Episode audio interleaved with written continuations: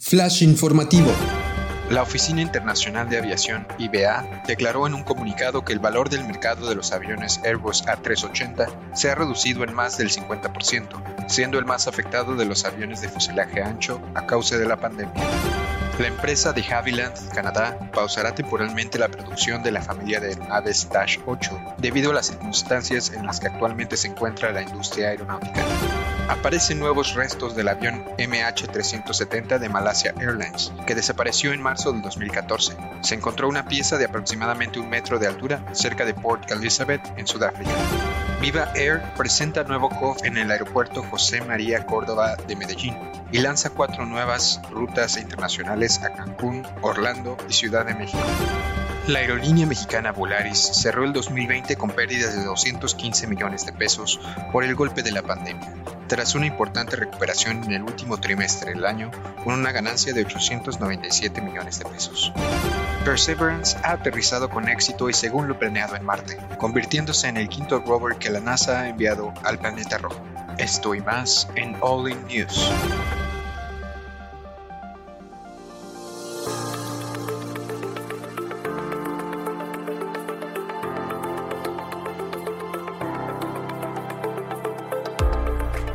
Estás escuchando All In News, el resumen semanal de noticias de aviación en español.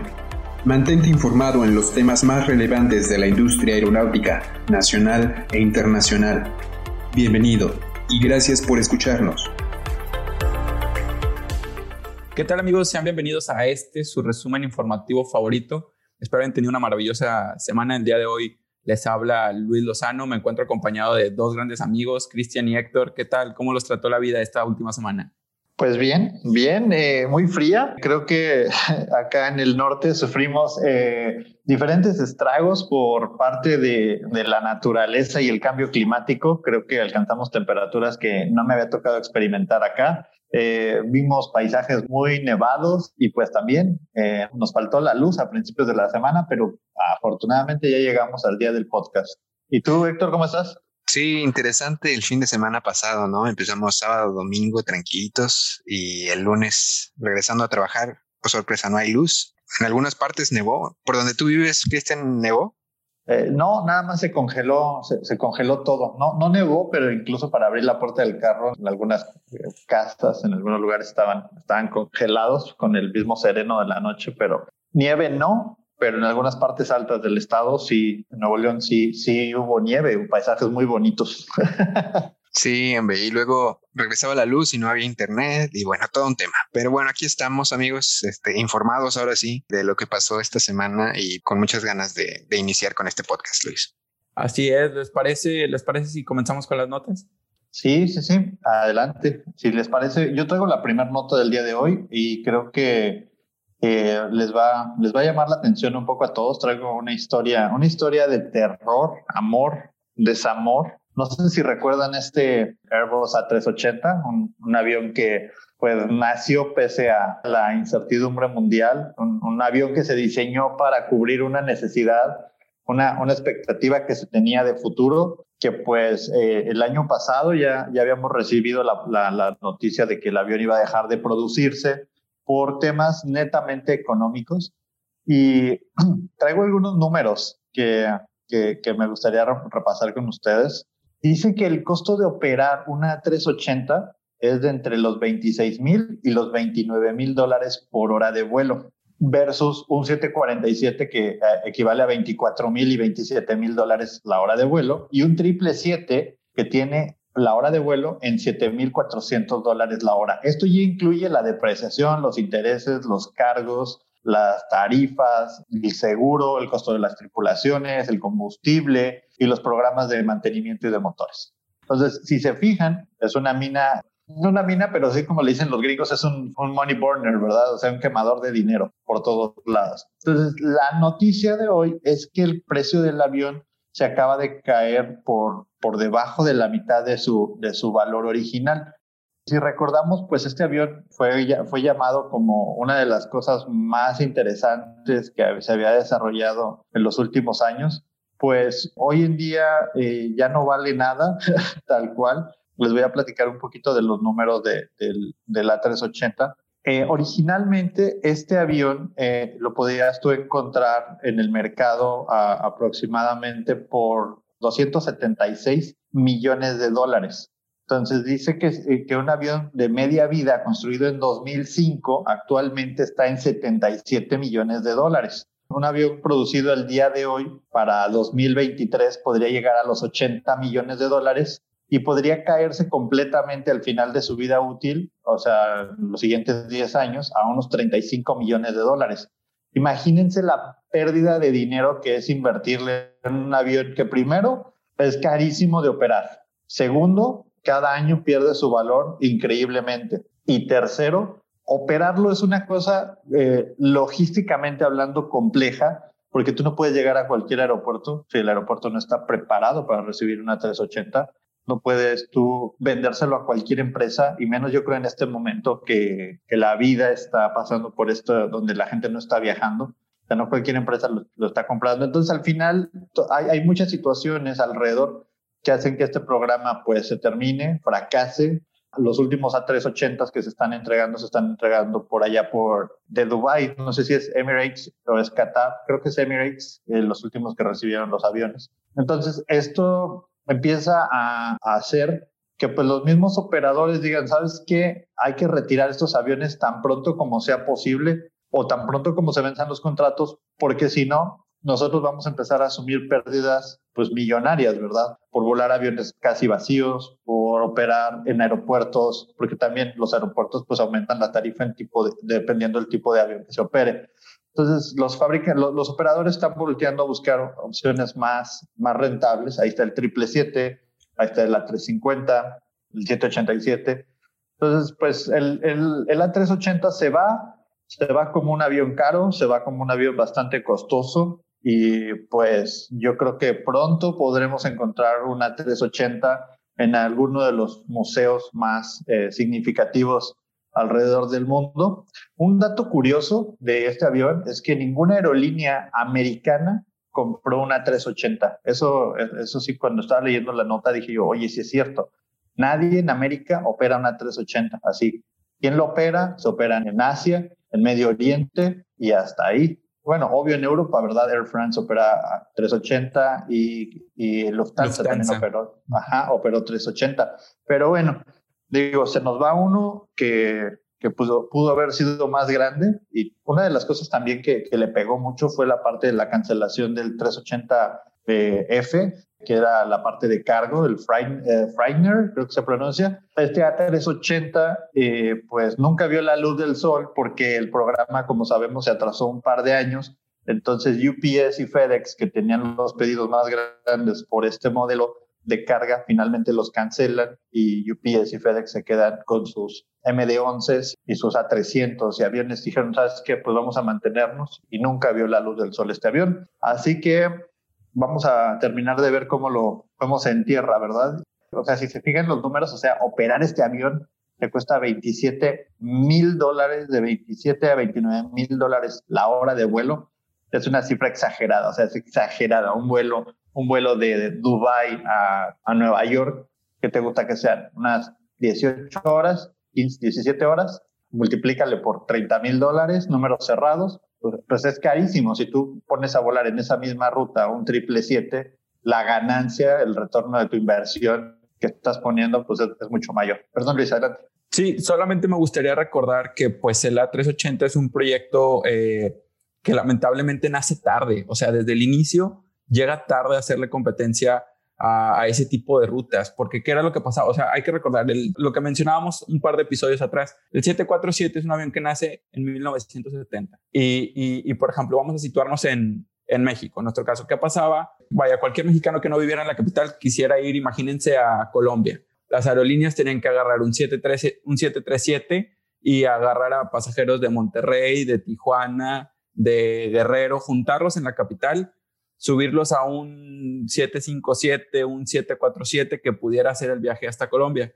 ¿Qué pasa ahorita? Bueno, que un 737 puede hacer un vuelo perfectamente de Monterrey a Colombia. Ya no ocupas, ya no ocupas ese hub central para juntar a la gente y llenar estos aviones tan grandes.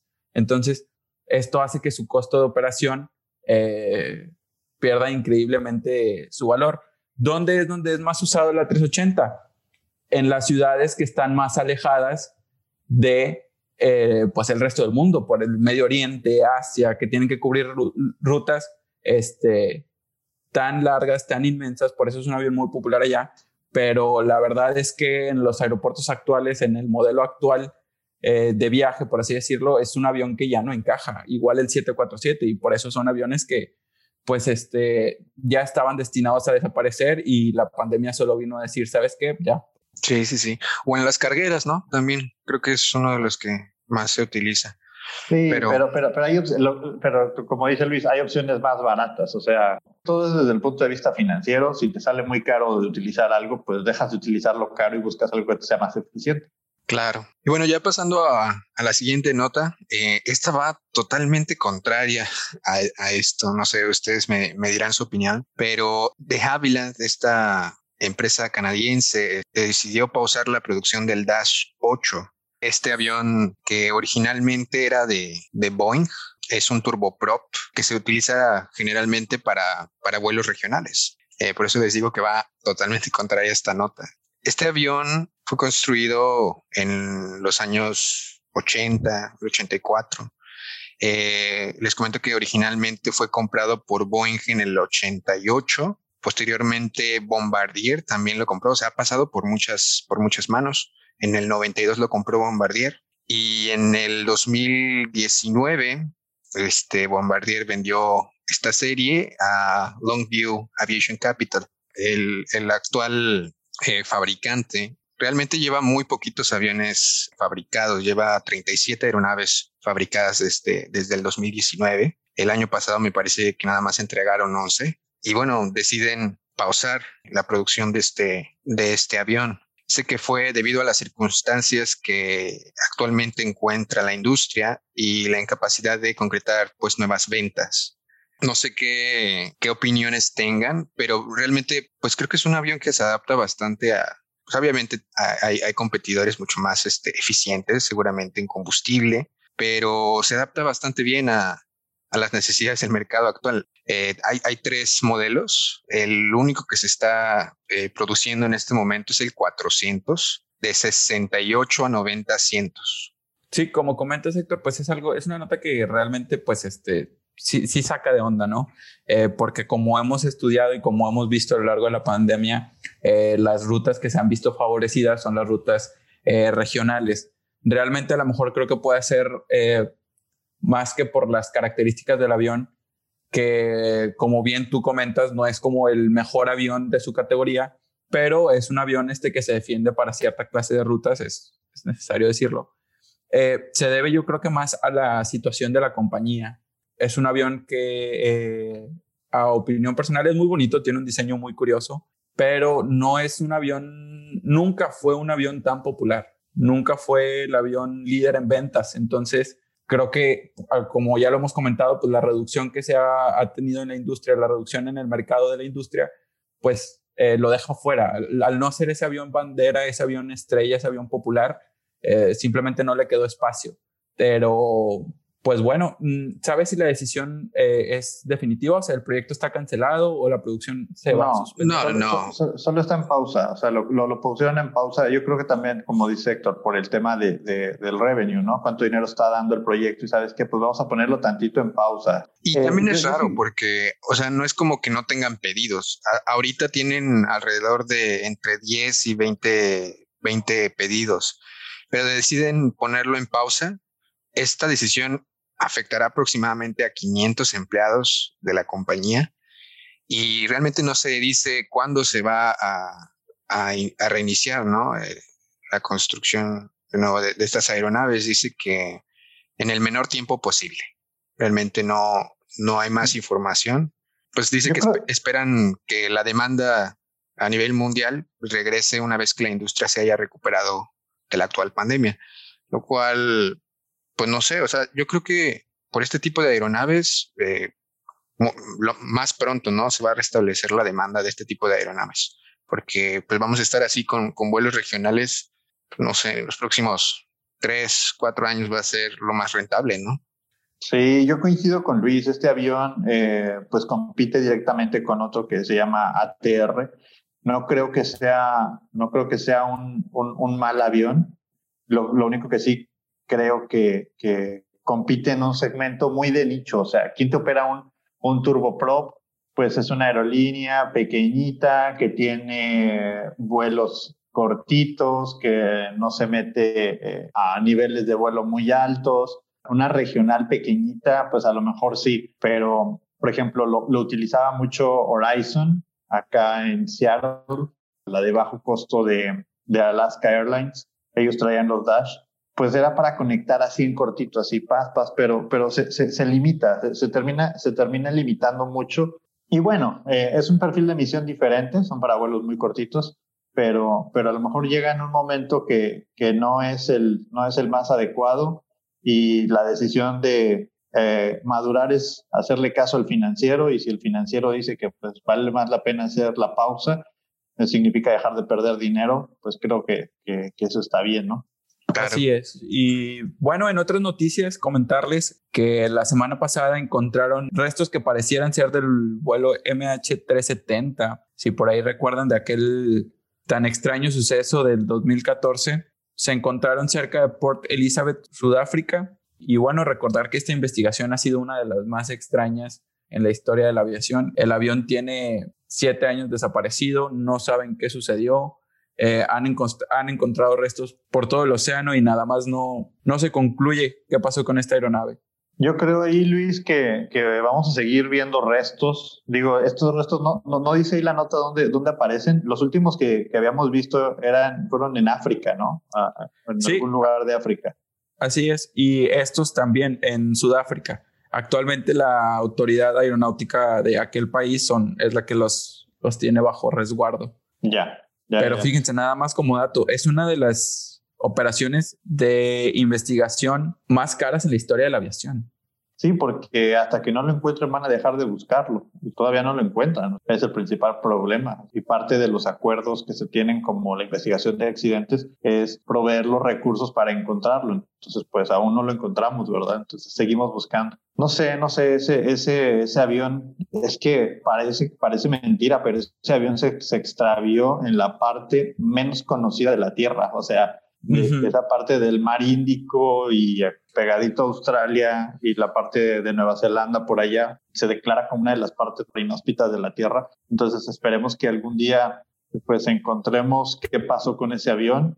Y... Lo curioso es que esa zona, hay que recordar, no estaba en la ruta del avión. O sea, el avión se desvía por completo hacia, hacia esa zona del planeta y desaparece. Y hasta la fecha eh, no sabemos qué pasó. Sí, pues qué, qué, qué, misterio tan, tan, tan tremendo, ¿verdad? O sea, ¿qué hizo? ¿Qué, qué pasó? O sea, creo que no vamos a estar, va a ser uno de los grandes misterios hasta que, hasta que se encuentre. Sí, pues, no sé, si nos ponemos a pensar que, cuáles serían las posibles razones para la que un avión se desvíe por mal tiempo. Eh, hay, hay, muchas teorías, ¿no? Sí, hay muchas teorías. Todo apunta a, a lo mejor a, a que sea otro caso de estos tan lamentables en los que los pilotos deciden pues acabar con la aeronave, ¿no? O sea, que se hayan desviado voluntariamente. Eso es a lo que apunta la investigación, pero no se ha comprobado, entonces nadie puede tener pues la certeza de, de lo que pasó. Digo, eh, tengo entendido que ya se ha descartado eh, una especie de secuestro por la aeronave o que algún misil haya impactado por error. Creo que esas opciones están descartadas. Por eso todo apunta a que, el desvío haya sido voluntario y que pues alguno de los miembros de la tripulación haya decidido acabar con, con la integridad de la aeronave y de las personas a bordo. Pero pues nadie tiene la certeza, nadie tiene la certeza de, de qué es lo que pasó y pues esto sigue siendo un misterio. Y bueno, todo apunta a que seguirían siendo un misterio por algunos años, ¿verdad? Sí, así es.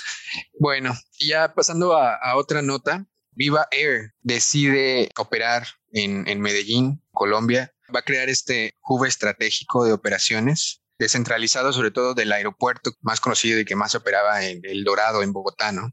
Entonces, la ubicación geográfica de, de, Medellín representa pues una gran ventaja, pues está muy cerca, ¿no? De, de los puntos principales como Bogotá y, Panamá. Y bueno, eh, deciden en este momento descentralizar eh, los vuelos en Colombia y convertir en Medellín en, en, este centro, en este hub de conexiones estratégicas.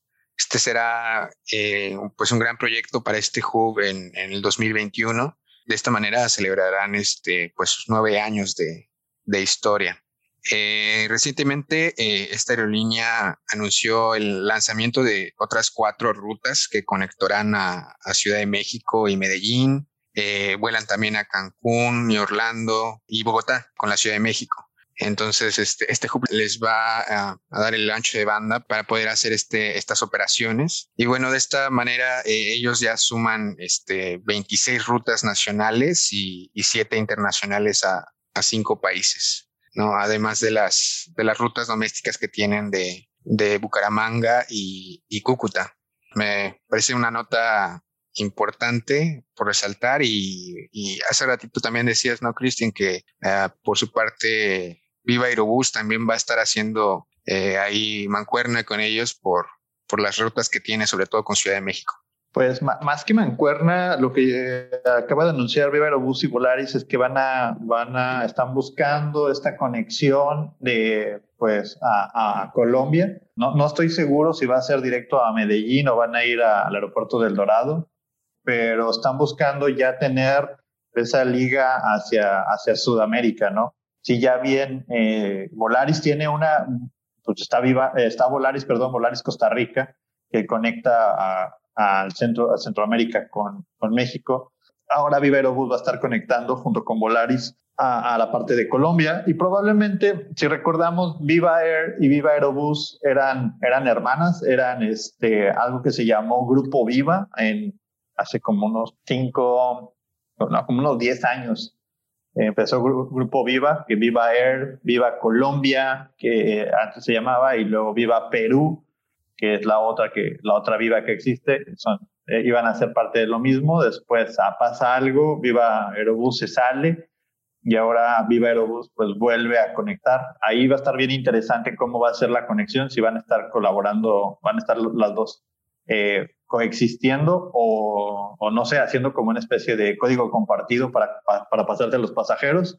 Pero pues vamos a ver, creo que, creo que son buenas noticias porque eso pues probablemente nos acerca a esos bajos costos, ¿verdad? A los que queremos, a los que queremos llegar, donde pues lo más seguro es que va a haber una conexión eh, con, con Sudamérica eh, desde México a, a, un precio pues mucho más rentable, ¿no? Entonces pues hay empresas como de Avianca, de Colombia, que tenía conexión a México, pues ya va a empezar a, a verse, a verse, pues no compartida, pero sí competido a lo mejor también la gente de, de, Panamá, la gente de Copa y la gente de aquí de México, de, de Aeroméxico, pues van a tener que ver cómo el pasaje o las personas empiezan a tomar decisiones ah, orientadas por términos financieros y decir, bueno, que me puedo ir en Aeroméxico o me puedo ir en Viva, en Viva Colombia, ¿qué me sale más barato, no? Sí, que por lo general. punto para, punto para la economía. es que, es que es eso. O sea, por lo general, pues en, en, un pasajero promedio, pues siempre se elige pues el vuelo más barato, ¿no? Incluso hay aplicaciones y páginas de internet que te permiten hacer eso, ¿no? Entonces, uh, seguramente van a tener que, que, adaptarse a estas nuevas necesidades y me parece eh, que esta decisión por, por parte de Viva Air es, eh, es excelente el descentralizar este, super, sus operaciones en El Dorado, que sobre todo es uno de los uno de los aeropuertos pues más transitados, ¿no? Decidir hacer este hub en, en Medellín es, es, excelente, o sea, sobre todo por su ubicación geográfica y que nos va a permitir hacer esas conexiones entre Bogotá y Panamá, que son puntos muy importantes en Latinoamérica. Entonces, eh, se vienen cosas buenas para, para este grupo. Así es, se vienen cosas buenas, es parte de la reestructura que esta crisis nos, nos está presentando, ¿no? como tú mencionaste, Cristian, punto para el consumidor en este, en este caso. Sí, no, que, que viva mi bolsillo, la verdad. bueno, y por último, por último quiero platicarles, eh, eh, bueno, no por último, sino esta nota que habla de, de, de, los resultados operativos de Volaris, donde presenta al cierre del, del, del año una pérdida por 215 millones de pesos.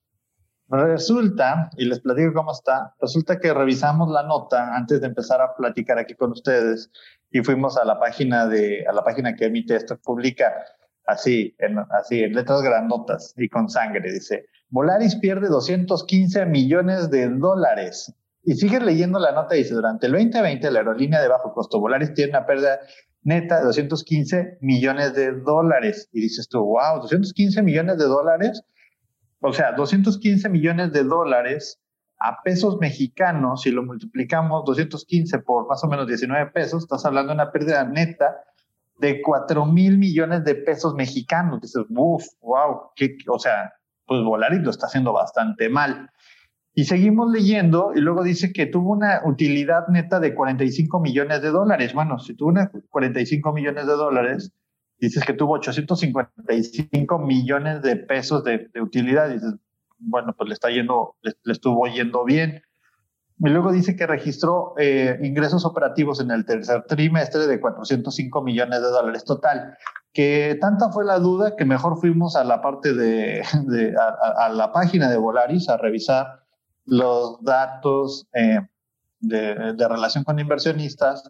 Y si vamos a esta página y nos vamos, está, de hecho está la página 9, y en la página 9 nos dice cómo están los tres meses, el trimestre de Volaris, y efectivamente, hasta arriba dice millones de pesos mexicanos. Entonces, el total de ingresos del de este tercer trimestre fueron 405 millones de pesos y la ganancia neta fueron de 45 millones de pesos. Si nos vamos al acumulado, en el acumulado, ahora sí, en el acumulado se habla de una pérdida neta de 215 millones de pesos, que como platicábamos antes del podcast, si 215 millones de pesos eh, lo convertimos a dólares, pues es una pérdida de aproximadamente 11, eh, millones de, 11 millones de dólares. O sea, dices, bueno, 11 millones de dólares para una aerolínea que en el año pasado tuvo una ganancia por los 2.600, que dice 39 millones de pesos, que igual si utilizamos un tipo de cambio de 19 pesos, pues estás hablando de 138 millones de dólares. Entonces, pues no le fue tan mal a Volaris. O sea,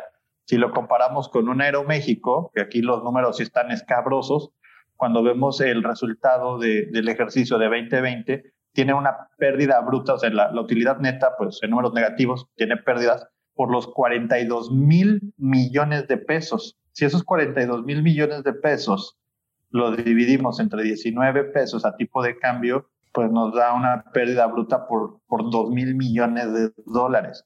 O sea, Aeroméxico sí tiene problemas, pues, pues diferentes versus los que tiene Volaris, por todos lados hablan de millones de dólares y lo único que alcanzamos a ver son millones de pesos. Entonces, eh, sí tengan ahí ojito con los números que publican porque pues, afectan directamente la imagen de las compañías y no solamente la imagen de la compañía, imagínense los resultados de bolsa, ¿verdad? O sea, si le haces caso a esto, y un inversionista sabe exactamente cuánto dinero hay, dice, oye, algo está, algo está mal. Y, y pues empieza existen las burbujas, ¿verdad? Y, esta desinformación puede llegar a crear un problema de, pues, un problema de inversión para, para la compañía. Y se me hacía súper raro, ¿no? Porque desde hace semanas venimos hablando que tanto Volaris como Viva Aerobús van a quedar con, pues, con el mercado regional, sobre todo aquí en México, ¿no? Y estábamos hablando principalmente de, de Viva, ¿no? Que, está en números verdes, que le está yendo muy bien y Volaris, pues supongo que también se va a quedar con un gran pedazo de la industria eh, regional después de lo que pasó con, con Interjet. Pues no sé, se me hace muy raro también porque habíamos estado hablando de, de las adquisiciones de, de, los A320 NIOS de, por parte de Volaris. A pesar de que tuvo pérdidas, pues no son pérdidas tan extraordinarias si lo comparas con otras, con otras aerolíneas en estos tiempos, ¿no? Creo que están en números muy buenos para las condiciones actuales. Sí, totalmente, totalmente. O sea, creo que eh, ahorita todavía no salen los resultados de Viva, pero tan pronto tengamos los resultados, les vamos a hacer ahí una, una bonita infografía de cómo les fueron a las compañías aéreas, porque sí es, eh, es, es, muy relevante, es muy relevante porque eso habla de la, de, a lo mejor, del plan de largo plazo, ¿verdad? Que pueden tener estas, estas aerolíneas. Y como platicábamos, Aeroméxico, de hecho, hay una nota que se publica en el financiero aquí en México. Ya hay que ver de dónde agarramos las notas porque no nada más es leerlas por leerlas. Eh, dice que Aeroméxico cerró un acuerdo para el préstamo de 100 millones de dólares que provendrá de PLM Premier, el operador de su club de lealtad, Club Premier, el cual había sido anunciado semanas atrás como parte de un consenso previo entre la aerolínea y AIMIA. En un comunicado enviado a la Bolsa Mexicana de Valores, la empresa dirigida por Andrés Conesa señaló que este lunes se, se concretó el adelanto adicional de 50 millones de dólares, el cual suma una transacción previa por la misma cantidad. En ese sentido, el apoyo por 100 millones de dólares está garantizado por la participación accionaria de Aeroméxico en PLM. Como parte de los acuerdos de esta inyección de capital, la aerolínea acordó con el operador de Club Premier una extensión de 30 años en el contrato para ampliar y robustecer el programa de lealtad. Entonces, pues Aeroméxico sigue buscando cómo inyectarle más capital a su, a su ya de por sí golpeada economía. Y pues digo, vamos a ver cómo les va. Y pues buena suerte Aeroméxico que si no se apuran, Volares y Viva Aerobús se van a terminar de comer ese mercado. Así es, y ya por último, antes de finalizar el, el episodio, me gustaría comentarles, este pasado 18 de febrero, no sé si supieron de la noticia, pero el rover, el vehículo espacial rover Perseverance logró aterrizar de manera exitosa en, en, en Marte. Por ahí no sé si escucharon la nota. Sí, claro, claro. Estuvimos ahí al pendiente, tarde, pero al pendiente. Ajá. Bueno, les comento, miren, es el quinto rover de la NASA en lograr aterrizar en, la superficie de Marte. Eh, es el vehículo más sofisticado que han logrado construir al momento y pues envía al planeta rojo con la misión de recopilar eh, datos sobre antigua vida microbiana en el planeta y también este, buscando pues este, eh, metodologías más eficientes para lograr de una vez por todas este, lograr llevar al hombre a ese planeta. Sí, creo que es un hito bastante importante y bueno, comparado con los, los rovers anteriores, estos rovers tienen más tecnología, están mucho mejor preparados y pues digo, eh, creo que, los experimentos de estar identificando si hubo o no vida en ese planeta, eh, pues, pues sí es importante, ¿no? Es, es como ir, a, ir al siguiente nivel. A mí lo que me parece interesante es cómo en el planeta tenemos estas como dos, a ver cómo podemos salvar el planeta pero también está este otro lado de ver cómo podemos salirnos del planeta. Esta especie de, dos opciones, de, sí, de dos opciones a largo plazo que tenemos. ¿Cuánto dinero no se le ha invertido a tecnologías eh, más este, amables con el ambiente, sobre cómo conservarlo, sobre cómo podemos hacer que nuestro planeta dure un poquito más? Eh, pero también está esta fuerte inversión de decir, bueno, vamos a ver cómo nos salimos por si cualquier cosa falla. Bueno, un plan B nunca hace mal a nadie, ¿no? Un plan B nunca hace mal a nadie. Claro, claro. Sí, nada más que Elon Musk está muy, muy preocupado por ese plan B, así que preocúpense más. Hay que estar al pendiente de lo que diga Elon Musk. Sí, el, sí pues sí. de acuerdo, de acuerdo. Oigan, y ah, yo vi un pedacito de del en vivo que se hizo eh, por parte de la NASA. Entiendo que que hay, hay, un desfase, ¿no? También en las comunicaciones. Entonces, ahorita entiendo que va, va a ser la recolección de estos datos y seguramente, pues, no, no creo que los vaya a analizar en ese momento, vaya, se tiene que, que enviar la información, este, los científicos tienen que, examinarla. Ah, pues seguramente, no sé, en algunos tres, cuatro meses empecemos a hablar ya de resultados, ¿no? Sí, no, tal vez hasta más tiempo. O sea, esa información se tiene que interpretar. Es una misión, este, no tengo aquí el dato, pero eh, es una misión que llevará tiempo. Eh, el área que planean explorar es extensa. Eh, cayeron, bueno, decidieron que el rover aterrizara en un cráter que se cree que formó parte de un lago hace millones de años, ¿no? Entonces, pues imagínate todo en lo que tienen que pensar el equipo de la NASA y pues habrá que estar al pendiente. Seguramente estaremos recibiendo actualizaciones este, de este vehículo pues a lo largo de, de varios años. Sí, y creo que, como dices, la parte de la preplaneación de, de a dónde mandarlo y, y, qué es lo que esperamos traer de allá, o sea, no nada más es, bueno, mándalo a ver si aterriza, ¿verdad? Es como, bueno, va a llegar y va a traer esto y el beneficio va a ser el otro. Creo que es, este es el producto de, pues, del esfuerzo de toda esa gente y, y, que seguramente nos va a seguir trayendo cosas interesantes para ponernos a pensar sobre qué es lo que pasó en Marte y si realmente fue o, o llegó a ser un planeta con un planeta que, que albergó la vida en algún momento, ¿no? Creo que es muy interesante poder seguir identificando esto. Por lo pronto ya tenemos un par de fotos que, que envió este proyecto desde la NASA. Eh, será interesante, ¿no? las imágenes y las cosas que nos podrá dar esta nueva tecnología, estas nuevas cámaras, esta nueva manera de, explorar el espacio, explorar, explorar Marte, ¿no? Es muy, muy interesante, pero bueno. Así es, creo, creo que hemos llegado al final de este episodio, amigos. Este, una vez más les agradecemos, pues nos hayan sintonizado. ¿Algo que agregar, amigos? Eh, síganos en redes sociales o Win Advisors, entre nuestra página de internet. Eh, mándenos ahí un mensajito qué les parece los cambios que, hicimos. Tienen la misma información, más accesible, menos opciones. Eh, los escuchamos realmente, pues todos estos cambios los hacemos por ahí para ustedes. Si quieren ser advisors, acérquense, mándenos un, correo, suscríbanse y pues nos vemos la siguiente semana. Así nos vemos. Bien. Bye bye. Bye.